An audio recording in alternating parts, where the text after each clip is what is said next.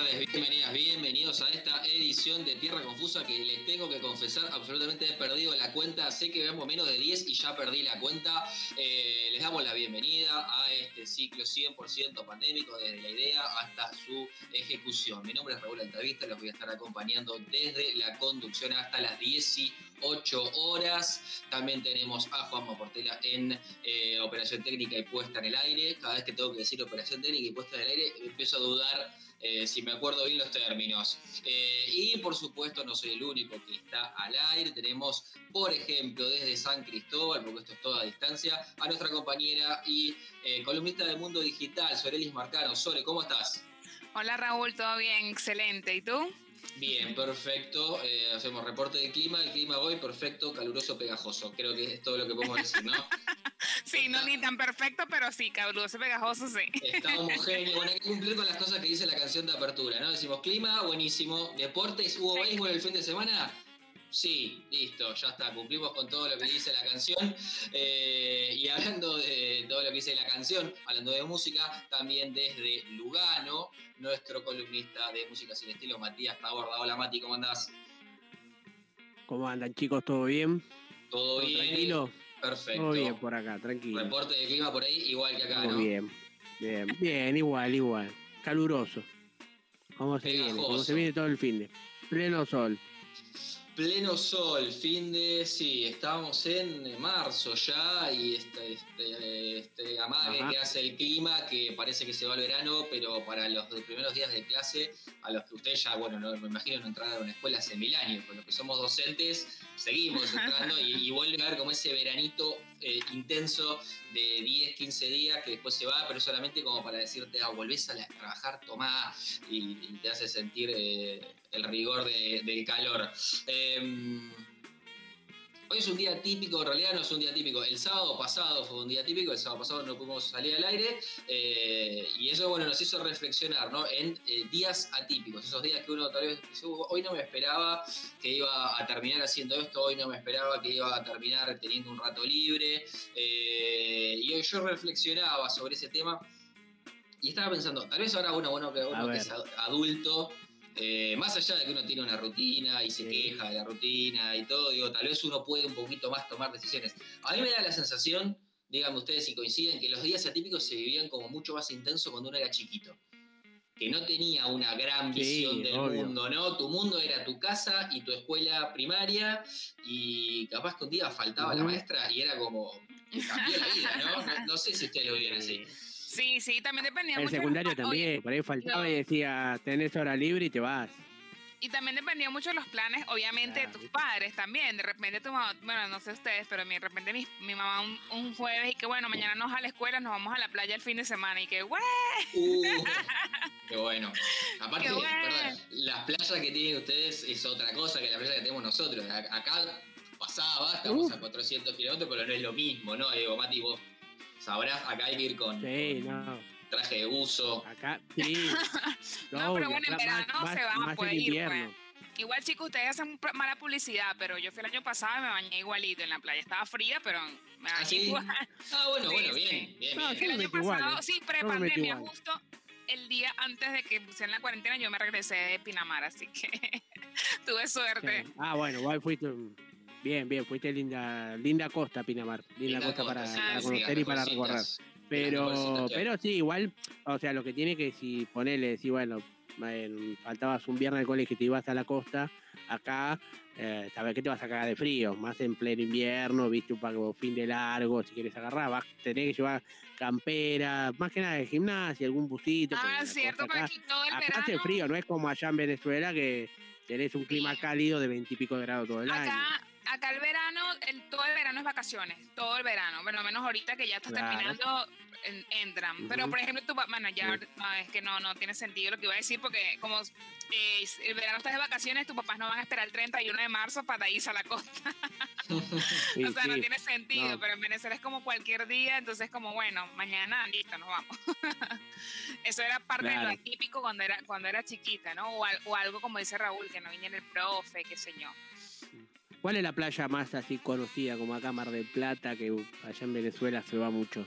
Depende del, de tu ubicación, de la ubicación. Para menos la gente que está en Caracas, eh, que es como el centro norte del país, puede ir mucho a, al occidente, que es Morrocoy, que son playas turquesa, turquesa, turquesa, o hasta el oriente, que son playas un poco más verdosas y la arena es un poco más oscura. Es como más tipo Brasil. Eso claro. no sé si ustedes conocen, pero las otras son más estilo eh, Caribe. Caribe, Cancún, o sea. Claro, claro. bien, bien cálido el agua, puede ser un poquito más cálida el agua. Claro. Exactamente. Ah, Entonces, dependiendo, pero la gente que está hacia el oriente va mucho hacia esa costa y, y los que estamos en el centro vamos un poquito más, a, puedes ir que hacia el occidente. Pues. Claro. Acá eh, para, para donde vayas es igual, es marrón el agua. Pero te digo algo, no, hay, la infraestructura que tienen ustedes. Mar del Plata es Buenos Aires, bueno, para mí fue como una ciudad muy grande, o sea, Buenos Aires con playa, dije yo, porque Exactamente. por lo menos la línea costera se tiene muchos edificios y eso, que en Venezuela no es tanto así, es como más que todo pueblo, como, claro, como Pinamar, pues, y, sin embargo Pinamar se ve medio cheto, ¿no? No, bueno, pero, es como, son, son más chiquitos los pueblos, eh, por ahí eh, Villa el Mar del Plata, eh, por ahí algo San Bernardo, o sea, hasta ahí nomás, son los tres más, los más grandes, digamos, en balneario y en edificio y toda esa cosa.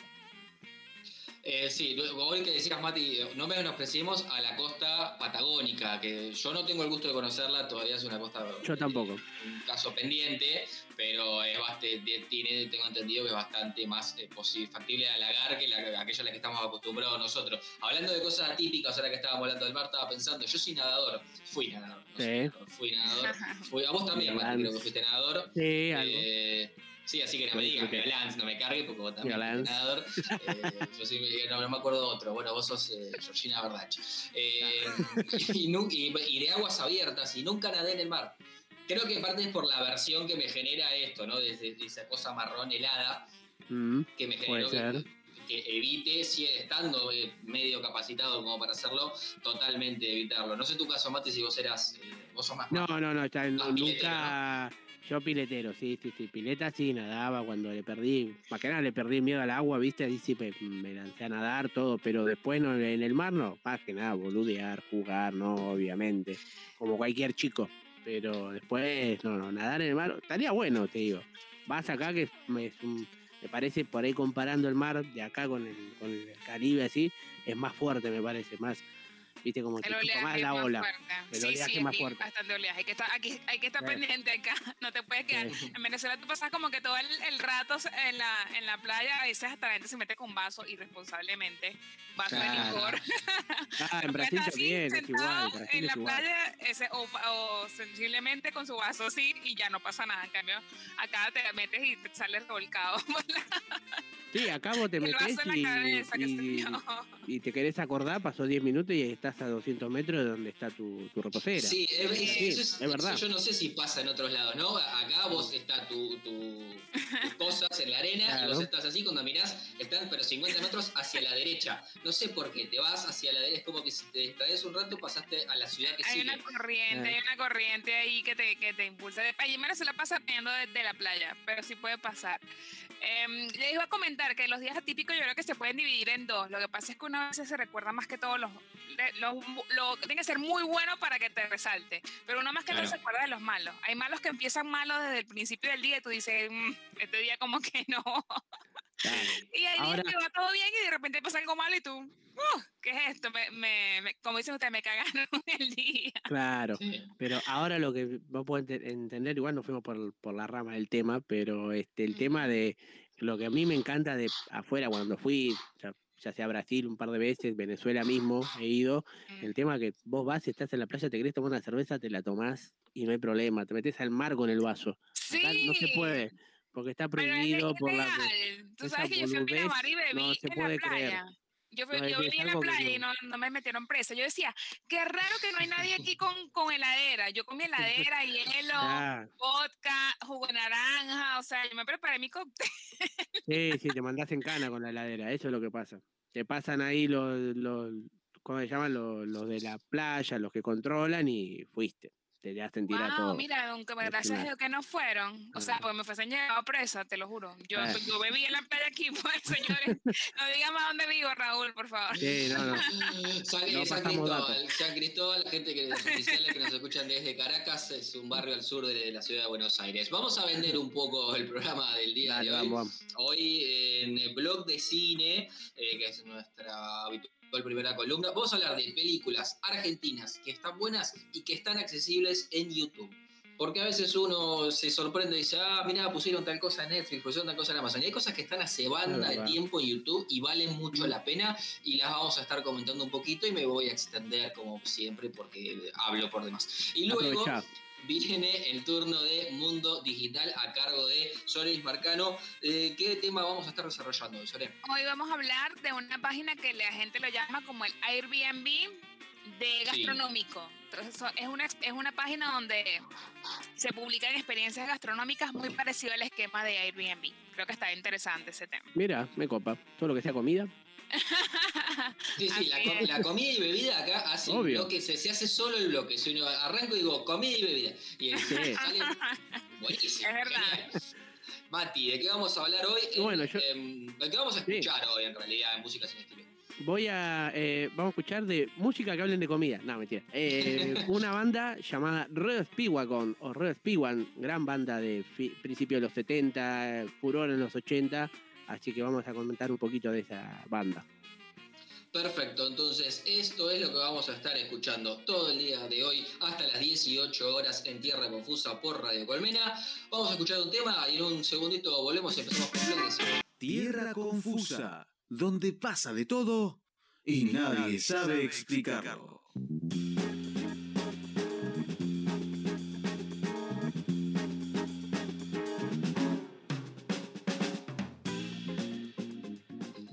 Bloque de Tierra Confusa y como ya se hizo costumbre, voy a decir las redes sociales ahora. Nos pueden encontrar en Instagram como arroba Tierra Confusa, nos pueden encontrar en Twitter como arroba Tierra Confusa. Nuestros programas eh, se suben a Spotify y además nuestras películas recomendadas están en Letterboxd en la lista llamada también Tierra Confusa como nuestro programa. En eh, la sección blog de cine hoy vamos a estar hablando de películas argentinas que vale la pena ver y que están en YouTube. Eh, Ustedes saben que hay mucha película en YouTube. En una época no había nada, o había como cine hindú, cosas que evidentemente estaban libres de derechos y cosas por el estilo, y hoy en día se encuentra un montón. ¿Ustedes eh, estaban al tanto? ¿Usan ese recurso? Yo vi una en cuarentena, la de lo imposible, que la había visto una vez entera y no la había visto más. Este, el tsunami es esa, ¿no? Lo imposible. Sí, no sabía, mira que Bueno, estaba. está en YouTube. No, no está en la mejor calidad, obviamente. No sé las que tú recomiendas si están, pero esta está como grabada de televisor. Sí, no o sea, sé, pero sí. está, pero está. Pues entonces, este, esa la vi, pero no, no he buscado mucho más. Claro, bueno, a mí me pasa lo mismo. Yo, por lo general, a ver, yo nunca fui tanto de consumir YouTube, ya sea en película, en en serie, en música, nada, eh, la verdad. Pero porque a veces, viste, por ahí al principio subían todo de grabado en las películas y series, grabado de la, de la pantalla. Entonces como que, viste, mucho no, no, no, no me enganchaba. Por eso más que nada. Y también por las publicidades, obviamente. Bueno, YouTube ha, ha Pero, ha eh, pero sé que cambió y ahora subieron un par de películas. El otro día recomendaron una argentina, creo que estaba completa, no me acuerdo cuál ahora el nombre. Hace poquito lo escuché en la tele. Bueno, yo te voy a recomendar cuatro o cinco. Dale, Eh, sí. YouTube, los que lo utilizamos, YouTube, porque YouTube hoy en día es como la universidad de la calle, ¿no? Hoy cualquier cosa que uno quiera aprender, agarra tutoriales de YouTube y eh, lo encuentra al rato. Yo he aprendido a hacer miles de cosas. eh, Eso está bueno, la verdad. Eso está eh, bueno. El premium, la verdad que es muy barato para lo, lo que facilita, porque tal vez uno pagando premium empieza realmente a sacarle el jugo a YouTube, que se Sí. puede compartir con otras personas porque eh, te da varias Ah, cuentas, como Netflix, claro, es Mirá, parecido a No Netflix, sabía así que por muy poco dinero, entre dos o tres personas, se puede tener una cuenta premium y empezar a aprovecharla. Eh, YouTube tiene su sistema legal, vamos a decirlo así, entre comillas, de películas donde uno eh, puede pagar un dinerillo y acceder a una película en 4K, etcétera. Hasta la puede comprar, creo que esto lo hemos dicho mil veces. La puede comprar como los libros de, electrónicos de Amazon. Uno puede tener una copia digital que no la tenés en tu casa, no la tenés en ningún lado. Está en YouTube y vos, por haberla pagado, la puedes ver cuando quieras, desde donde quieras. Pero también hay mucho piratería que a nosotros nos hace muy felices porque eh, se ve incluso es lo mejor, la piratería era lo mejor. Pero una cosa tan gigante, antes se lo controlaba muy rápido. Por ejemplo, la película que vio Sore, si la vamos a buscar hoy, es casi seguro que no va a estar, porque los, los algoritmos de los estudios también detectan todo muy rápido pero es tan grande YouTube, tan grande, tan grande, y tal vez el cine argentino viejo no tiene estudios que estén tan pendientes de eso. Entonces hay cosas que quedan muchísimo tiempo, a veces quedan indefinidos, a veces cada tanto desaparecen. Pero cuando aparecen vuelven a estar un montón de tiempo porque eh, tal vez es un estudio argentino que se fundió en los 80, eh, hasta que no entre eh, un empleado así, el, nieto del dueño y diga, eh, che, esta es la película del abuelo, y la denuncie, eso va a seguir estando ahí. Entonces vamos a aprovecharnos de que hay varias películas argentinas que valen la pena y por lo general la característica que suelen tener estas películas son películas que van a escuchar muy recomendadas en un montón de lugares eh, y las características que tienen eh, que por ahí marcan una época en relación a cuándo se hicieron y a lo que estaba pasando en el contexto en el momento que se hicieron. Vamos a empezar eh, vamos a ir a los, 80, vamos a andar más o menos por los 80, nada demasiado nuevo. me gusta, me gusta esa época hubo muy buenas películas en Argentina en los años 80. Vamos a empezar con No habrá más penas ni olvido. No habrá más penas ni olvido es una película argentina basada en el libro homónimo, escrito por Osvaldo Soriano. Esto es totalmente subjetivo porque es, mi autor preferido. Osvaldo Soriano es un escritor argentino, fue periodista de Página 12, muchos lo habrán escuchado nombrar, tal vez no tanto las generaciones más jóvenes, eh, pero era un escritor, un novelista que tenía esa, esa, prosa que te atrapa, esos, tipos que te tienen enganchados con una anécdota, era un tipo que era muy futbolero, estaba muy en lo, mundano y tenía una gran, un gran talento para hacer historias interesantes que transcurrían en pueblos chiquititos, por lo general de la, de la, provincia de Buenos Aires. Por ahí, por eso los que somos bonaerenses, cuando leemos las descripciones, es como que nos sentimos identificados enseguida muy poco tiempo después de publicado No habrá más penas ni olvido, en el año 82, eh, perdón, en el año 83, a cargo del director argentino Héctor Olivera, un director bastante célebre con muchas películas, se hizo la adaptación cinematográfica. Van a ver que casi todas las películas que estoy recomendando hoy, creo que todas las películas que recomiendo hoy, está, aparece Federico Lupi, que era como el actor, el Darín de los 80, era el que estaba en todas las películas.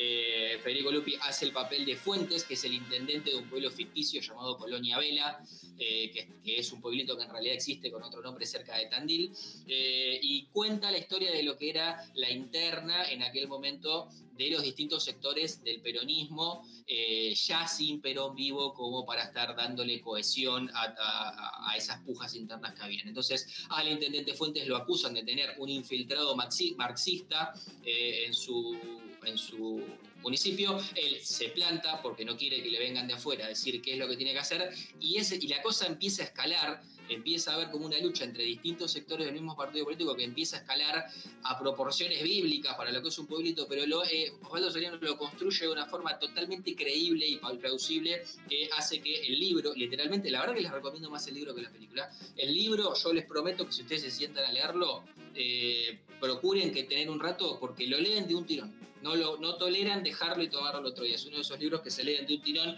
y la película obviamente después es un lindo complemento para ver cómo llevaron a la, a la pantalla aquellas imágenes que nos había generado en la, en la mente Osvaldo Soriano.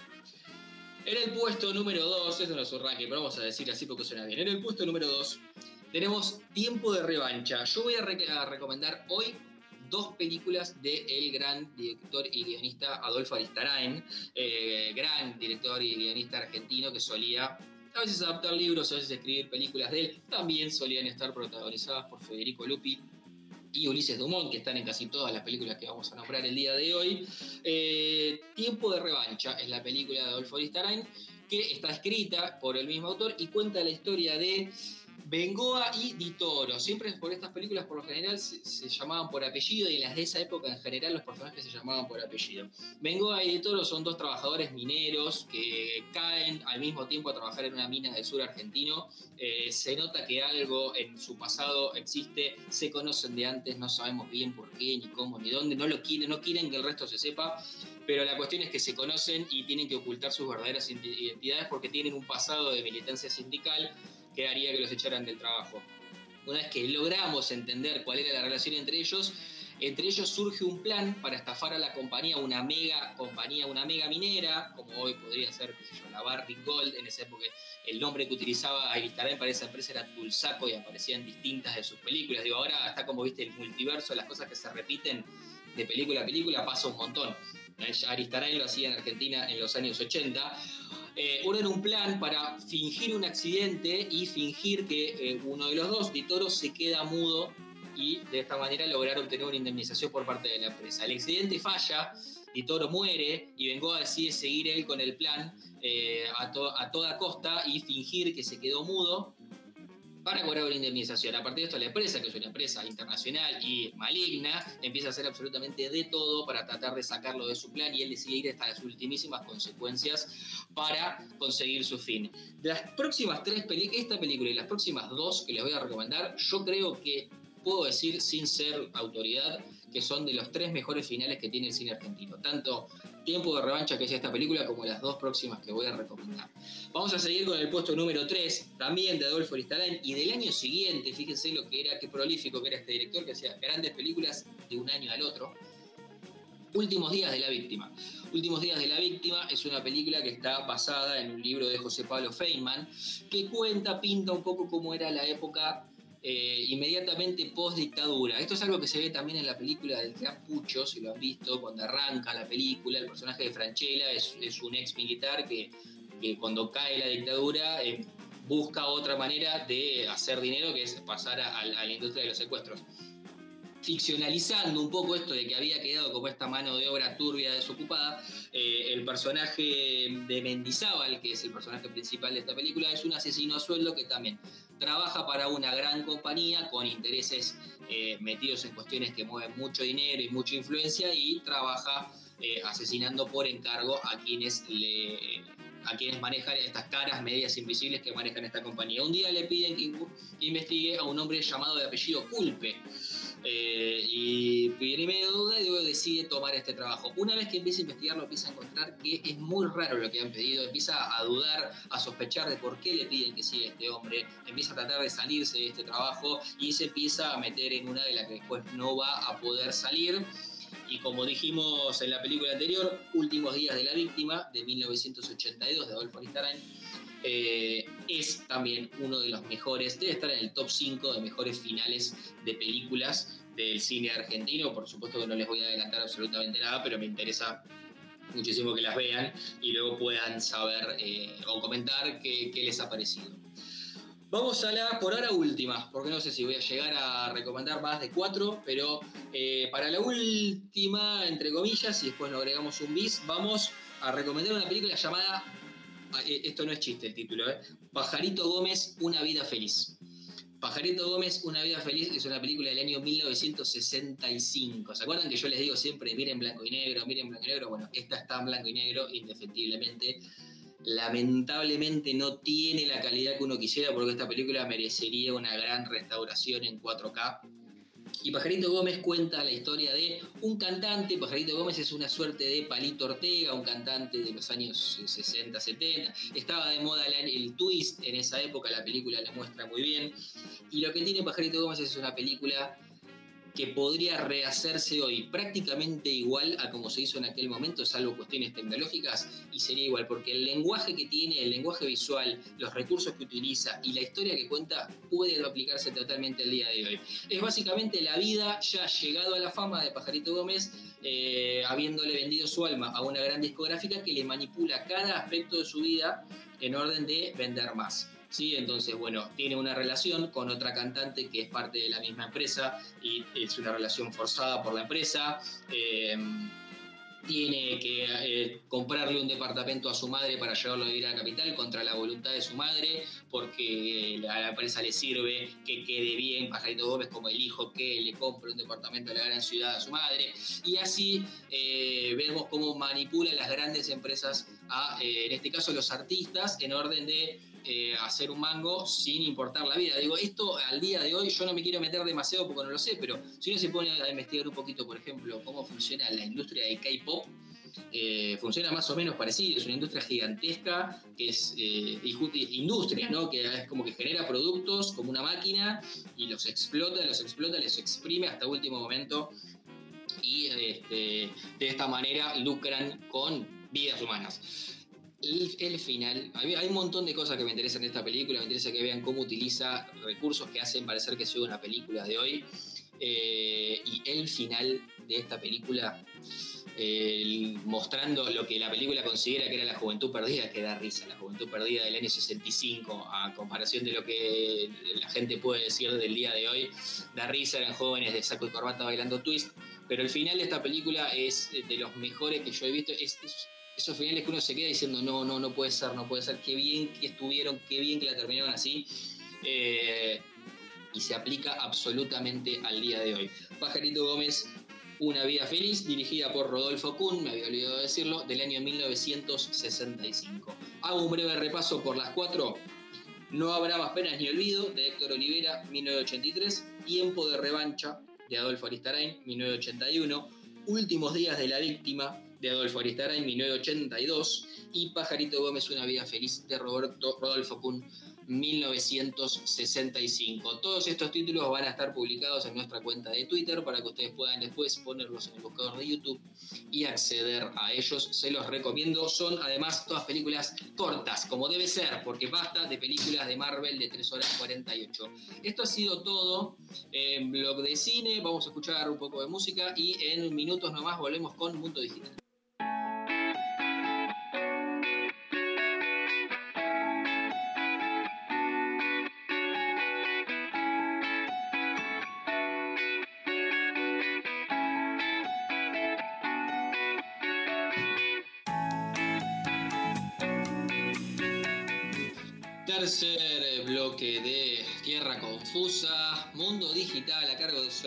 Marcano. Sore, eh, Airbnb gastronómico.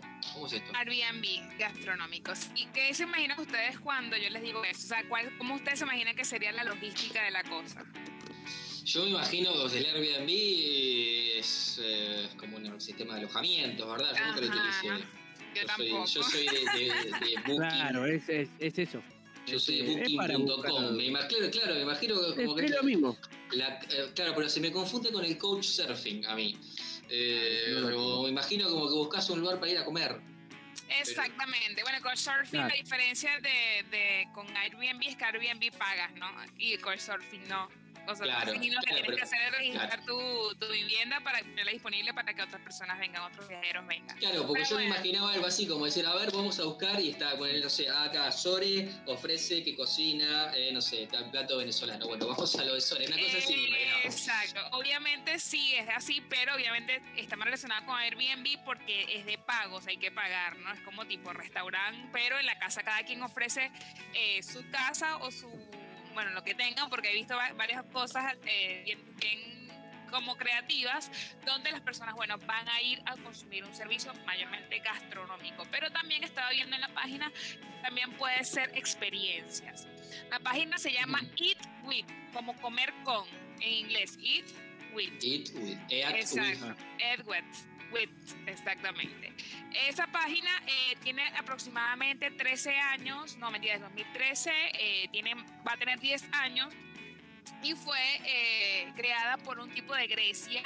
Inicialmente nació en España y hoy en día está en 130 países. La cosa como nació fue como muy, bueno, como muy de estas nuevas startups como nacen, ¿no? Como una simple necesidad detectada y el tipo dijo, bueno, esto me, esto me interesa. El tipo estaba en Grecia y eh, había comido en restaurantes, pero no se había sentido que había estado en la ciudad como tal. Y unas, eh, unas personas de allá, unos locales, le dijeron, bueno, pero venga a comer a mi casa y el tipo fue y le encantó la comida, la gente tocó los instrumentos, la cosa, el tipo se sintió en casa. Digo, esto es esto lo que yo quiero hacer ahora. Y se creó la página. Como piloto lo lanzó en Madrid, pero hoy en día está en, todos los países del mundo. Bueno, en todos los países, no, en 130 países, pero cada vez está más popularizada. Así que más adelante a lo mejor lo escuchan y dicen, ah, yo le escuché, yo le suelo escuché a Sore. este, está, está, está bien cool tiene como diferentes experiencias, puede ser la gente, por lo menos estaba viendo que acá en Argentina, la gente que tiene quintas o tiene casas, se registra como anfitrión y nada, registra, mira, asado argentino, este, entrada tal cosa, entrada empanadas, la, comida del asado y una, y una cosa, un vino, un flan, o sea, algo bien, bien, bien característico porque es más que todo orientado hacia el turista. Si bien es cierto, estaba leyendo un reportaje que hicieron en España, en España mucha, mucha de la gente que va es 50% local y 50% mm, turistas. Eh, según yo estaba viendo los precios acá en Argentina, yo creo que está más orientado hacia lo que es el turismo. Ah, a ver, a ver. Carísimos, o sea, son carísimos. En dólares, me imagino en dólares, ¿no? En euros, en euros. Yo dije, en ah, euros, euros. Estoy, estoy descubriendo, lo estoy descubriendo y de repente me meto, eh, Eat with Buenos Aires y hay 20 experiencias registradas, de las cuales está una cena en una con vista al 9, a la 9 de julio, imagino que es un apartamento, debe tener terraza, y cuesta 40 euros por persona. La cena. Toma. Yo lo, lo, voy a ir calculando mientras a ciento, El euro está a 100, 100 mangos, 110 creo, me parece. ¿Cuánto sería calculación? Cálculo, cálculo. Yo no, no lo saqué la cuenta, me faltó velocidad. Hasta, ya, pero, les digo, ya les digo. Pero hay otras experiencias como... 40 lucas, ponele. Ah, cuatro, cuatro lucas. Cuatro mil. Cuatro lucas, cuatro mil. Por persona, ah, por persona está un poquito caro, pero no está tanto. Bueno, está caro, obviamente, para uno que vive acá no lo paga ni, ni que... Ni loco, ni loco. Vaya, vaya cruzanse enfrente que está el McDonald's de la 9 de eh, julio. Claro. Y, de, paso ven como, como las hinchadas de fútbol lo rompen. Claro, y aparte ustedes son de acá, que ustedes hacen el asado muy bueno. Capaz yo, que no sé asado, capaz, bueno, pago algo por un asado, pero ustedes no. Ustedes piden la, piden la parrilla para un amigo y listo. Ah, pero hay lugares más baratos, hay, hay, ¿cómo se llama? Este, eh, mm, nada, parrillas más baratos, parrilla libre, y te cobran por ahí 1.200, 1.500 pesos, ¿no? Y comés, pero a, reventar, ¿no? Sí, bueno. pero está apuntado al turismo. Exacto, yo también pensé lo mismo. Yo dije, bueno, y hay otra chica que ofrece un tour gastronómico que también vende la experiencia como tal. Em, y nada, en el mercado de San Telmo, entonces dice empanaditas, vino, no sé qué, también. Yo creo que ya fue más astuta que, que la otra, pero por lo menos la otra cocina. Pero esto se lleva a la gente a San Telmo y, con los 40 pesos paga y le, y le queda. Y en colectivo te lleva encima. No, no. en colectivo. Pero bueno, está, está bien chévere la, la, bueno, se ve chévere la página. Este, más que todo, también estaba buscando experiencias, por lo menos para nos, en algún momento nosotros obviamente que nos serviría si este, nosotros somos los anfitriones para usarlo, ¿no? También. O también si en, algún momento se, termina la pandemia y queremos, y queremos viajar a otros países, está la opción obviamente también de hacerlo, ¿no? Yo estaba buscando en Madrid, más o menos en Madrid están los mismos precios que acá. No conozco España, no sé si está normal que un, un plato de comida cueste 40 euros. Pero bueno, por lo menos... tengo entendido que no. Tengo entendido que España, bueno, por lo menos hasta hace poco tiempo, era, era barato a comparación sí, era barato. Ah, ok, bueno, no sé. Pero bueno, yo creo que valía, valdría un poco más la pena con pagar los 40 euros allá que acá, ¿no? Bueno, digo yo. yo porque. No, pero, con, 40, con 40 euros, pero te sobra. Una paella de marisco, no, sé. Sí, porque mirás por la ventana y estás en Madrid, básicamente. y bajar el obelisco es como que, bueno, 40 euros, me lo pienso. este, no, perdón, no es por desmerecerlo, ¿no? Pero nosotros lo vemos seguido. Es como que... Sí, sí, no, claro. no, es porque está, no es porque sea malo y, ojo, a mí me encanta la comida argentina, sino que uno que vive acá y lo puedes obtener en menos precio, dices, bueno, no, capaz no lo, no lo pago por lo menos. No, este, igual, igual te digo que lo que había averiguado precios en Europa previa a la pandemia, que iba a viajar, hace exactamente un año, tenía todo armadito, todo para viajar y cayó la bomba de la pandemia. Este, nada, ya había averiguado y te alcanza la plata, pero te sobra, te sobra serio? para sí, no, comer por ahí comer, o sea, lo que es comida al paso, que vos acá decís, bueno, me compro un, un pancho con una coca, poner una cosa así, eran dos euros, ¿me entendés? Ahí por ahí con 100 ah, euros pero comés ah, dos días no, muy caro, la comida muy caro también. Eat chicos, lo, lo, recomiendo entonces para que lo usen como anfitriones, sean anfitriones, les gusta cocinar o, o, tiene o le gusta eh, habla un poquito inglés para llevar a la gente a, los billetes extranjeros. si les gustan los billetes extranjeros, bueno, Eat Igual aquí vi algunas páginas, hay otras que también le hacen competencias como todo. Eh, hay una que se llama Social Eaters, todo en inglés, obviamente, porque, bueno, porque, eh, atención Latinoamérica, oportunidad de negocio, crearse una aplicación de esta en español. Eat with, eh, entonces está Social Eaters, que como with locals también, que es como con locales, book a local, que es como reservar con un local, y cookering, entre otras, ¿no? Así que bueno, este, este, es un nuevo mundo de, startups que son aplicaciones para convertirte en anfitrión o para comer en la casa de un anfitrión local cuando salgamos de la pandemia. Sobre eh, la página Book Local es eh, también para comer, porque Book Local sería reserve a un, a un local, en inglés es una persona, es una persona local. Es como que te alquilas a alguien que te lleve, no sé, eh, puede ser, la verdad, no la abrí, la busqué en, internet como competencia directa de EatWith y aparentemente es, eh, es el mismo sistema, pero no sé si solamente tiene experiencias o... O, personas. O personas. Bien, eh, Sore, ¿algo más que agregar? No, no, listo. ¿Qué les parece a ustedes? ¿Les, les, les resultó cool o...? Bueno, obviamente aparte caro, ¿qué les pareció? Yo me voy con, con, oportunidades de negocio. Lamentablemente no sé programar, pero es una buena oportunidad para programar una app. Eh, sí. y, bueno, no sé, yo sé hacer. A mí me salen bien las empanadas. Si mate le sale bien el asado. Sí, sí, yo, yo sirvo los vinos, yo sirvo los vinos, no hay problema. Bien, bien. Estamos armando un, un kiosquito aparte. Y pongo la música. Eat with Tierra Confusa. Hasta acá ha llegado Mundo Digital. Vamos a separar y seguimos eh, con la sección final que es música sin estilo. Ahí venimos. Estás escuchando, Estás escuchando Tierra Confusa.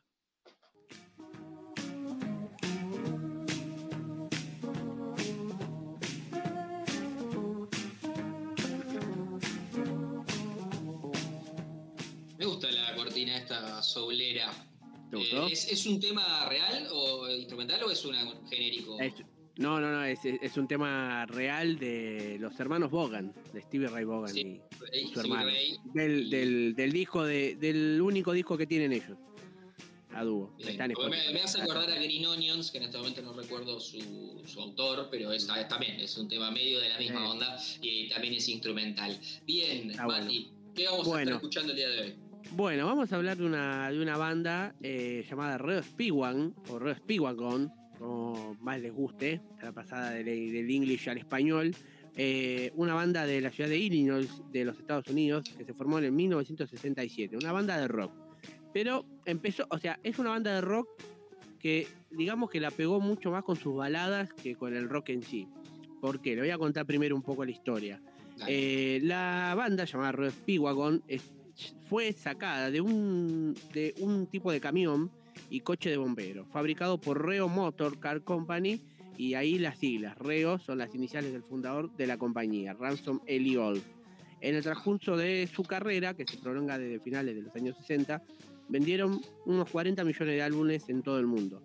¿Y cómo empezó esto? Dos estudiantes de la Universidad de Illinois, el tecladista Neal Doughty y el baterista Alan Graster, fueron los fundadores de la banda a la que posteriormente se incorporaron el guitarrista Gary Richard, el bajista Greg Philbin y el cantante Terry Luttrell.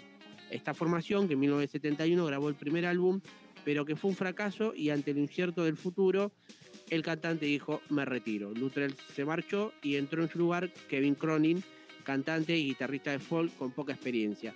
Es uno de pelo enrulado, narigón, conocido, la verdad, y que tiene una voz un poco particular. Y desde entonces siguió con la banda hasta la actualidad, que siguen tocando, es más, eh, mirando en Instagram, bandas que se van presentando en Estados Unidos, en Canadá, eh, se estaban por presentar en show y están haciendo un par de shows, así que bueno, estaría bueno que un día vengan para acá otra vez. Eh, y bueno, este mm, nada, en este top 5 hice un poco de sus mejores canciones, así que vamos a arrancar el puesto número 5 de su primer álbum, eh, que lleva el nombre de la banda, escuchamos la canción llamada Gypsy Woman Passion.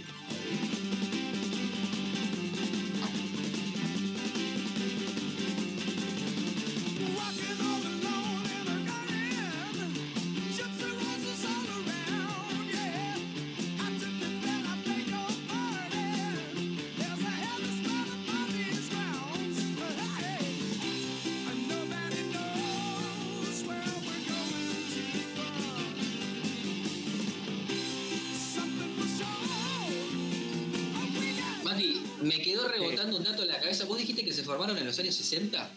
A finales de los 60, sí. Y siguen tocando. Siguen tocando. Es más, Eh, eh, tenía 15 años escuchame. cuando formaron la banda, ¿no? sí, porque no sé si viste la serie Ozark vos. Eh, ay, no, que la tengo en la lista. ¿No la viste? No, Bueno. pero la voy a ver, sí. En la última temporada, creo que fue la última o en la temporada anterior, el último capítulo, cierran con ellos tocando. Ahí en el bote, que donde lavan dinero, el protagonista con la mujer, ¿no? Sí, la serie se trata de eso. No me la spoilees. Ah, toda la historia. Vas a contar toda la historia. El, pen- el- el penúltimo, porque en el último termina de otra manera. El Que penúltimo. no recuerdo puede ser. canción. No me lo Puede ser, puede ser. cuenten. Pues el, último o el, anteúltimo, pero verla. mirala que está muy buena. La la la la recomendamos.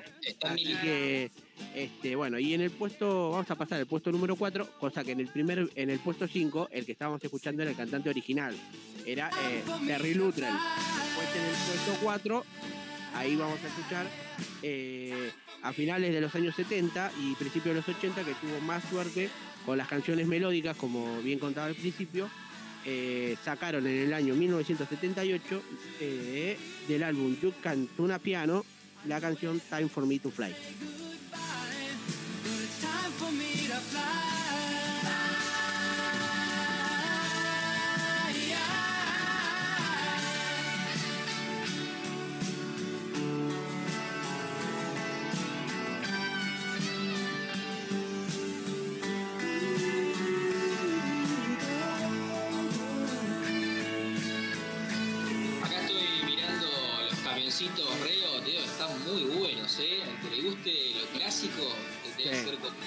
Joyita. Lo voy a buscar, no lo vi. Muy lindos, ¿eh? Muy lindos. Ah, ¿sí? a, mí, a mí que me los fierros. ¿eh? Ah, está bueno, igual, eh, siempre los autos clásicos, camiones clásicos son, son lindos. Más con los paragolpes y todo el armado que tenía antes. Este, y bueno, en el puesto número 3, así continuamos. Este, en, este disco fue con el que más éxito tuvieron, el llamado High Infidelity, sacado a fines de los años 80 y se convirtió, eh, perdón, a finales de 1980 y se convirtió en el LP más vendido en 1981. Una de las canciones que más pegaron eh, se llama Keep on Loving You. Escuchamos un poco.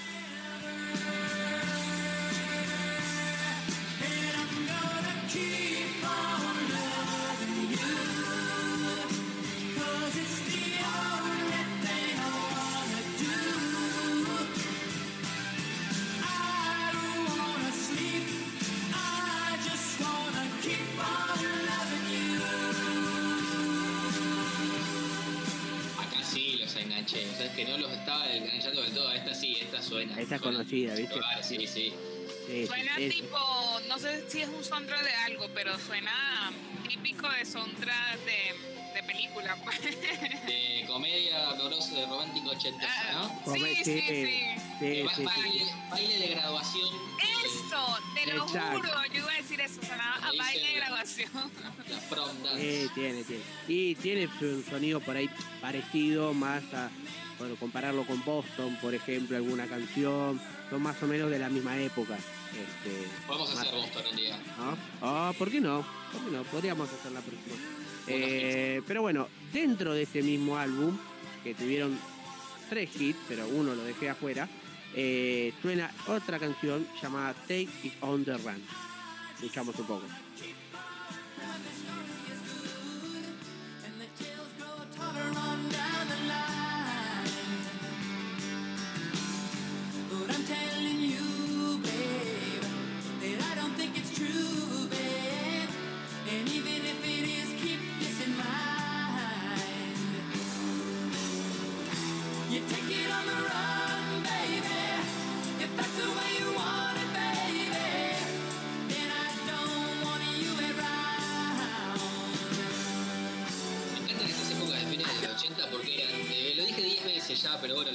diciendo, eh, eran Dígalo, dígalo. largos, así como que rompían todo. eran- y después Eh. todas las canciones eran canciones eh, llorando por la modelo que los había dejado. Exacto, ¿viste? Estaban a Toda- coro, los chico 5 malo, los había el dejado. chico malo Claro. eh, llorando por la porrista de, de colegio. Este, sí, aparte igual todas, casi todas las bandas tienen su, su balada pegadiza. Casi todas las bandas de rock, ¿no? Tienen su, su Esta balada. era como la época de eso. ¿no? Porque esto es la época Sí. también de, de Bon Jovi, de Motley. También, claro. eh, Los Guns N' los- Roses. Los Guns N' Roses todos los pelilargos Sí, sí. maquillados. Sí, obvio. Todos que se hacían los rockeros, rompemos todo el escenario y después te cantaban la balada y cantaban la al lado. Claro.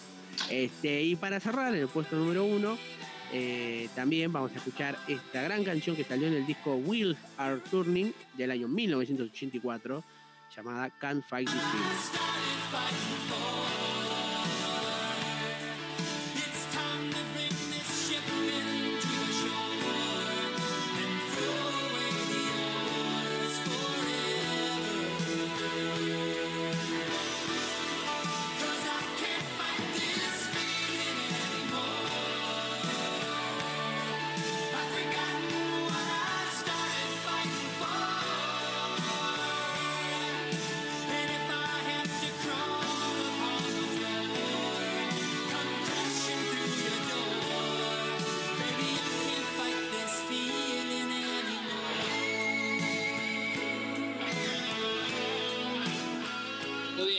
Canción, perdóname, canción, sí. esta canción sonó en una propaganda no hace muchos años, si te acordás, de paquetitos de fritura.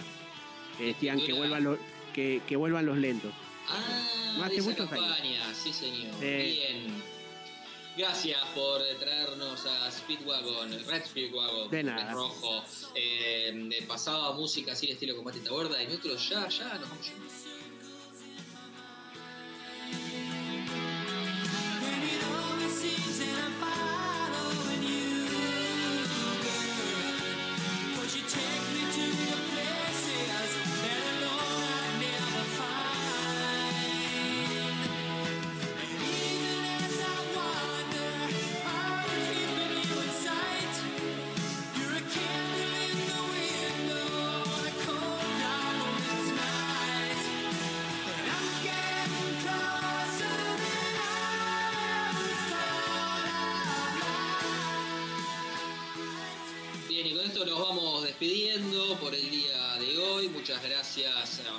A Juanma Portela por la operación técnica y puesta en el aire.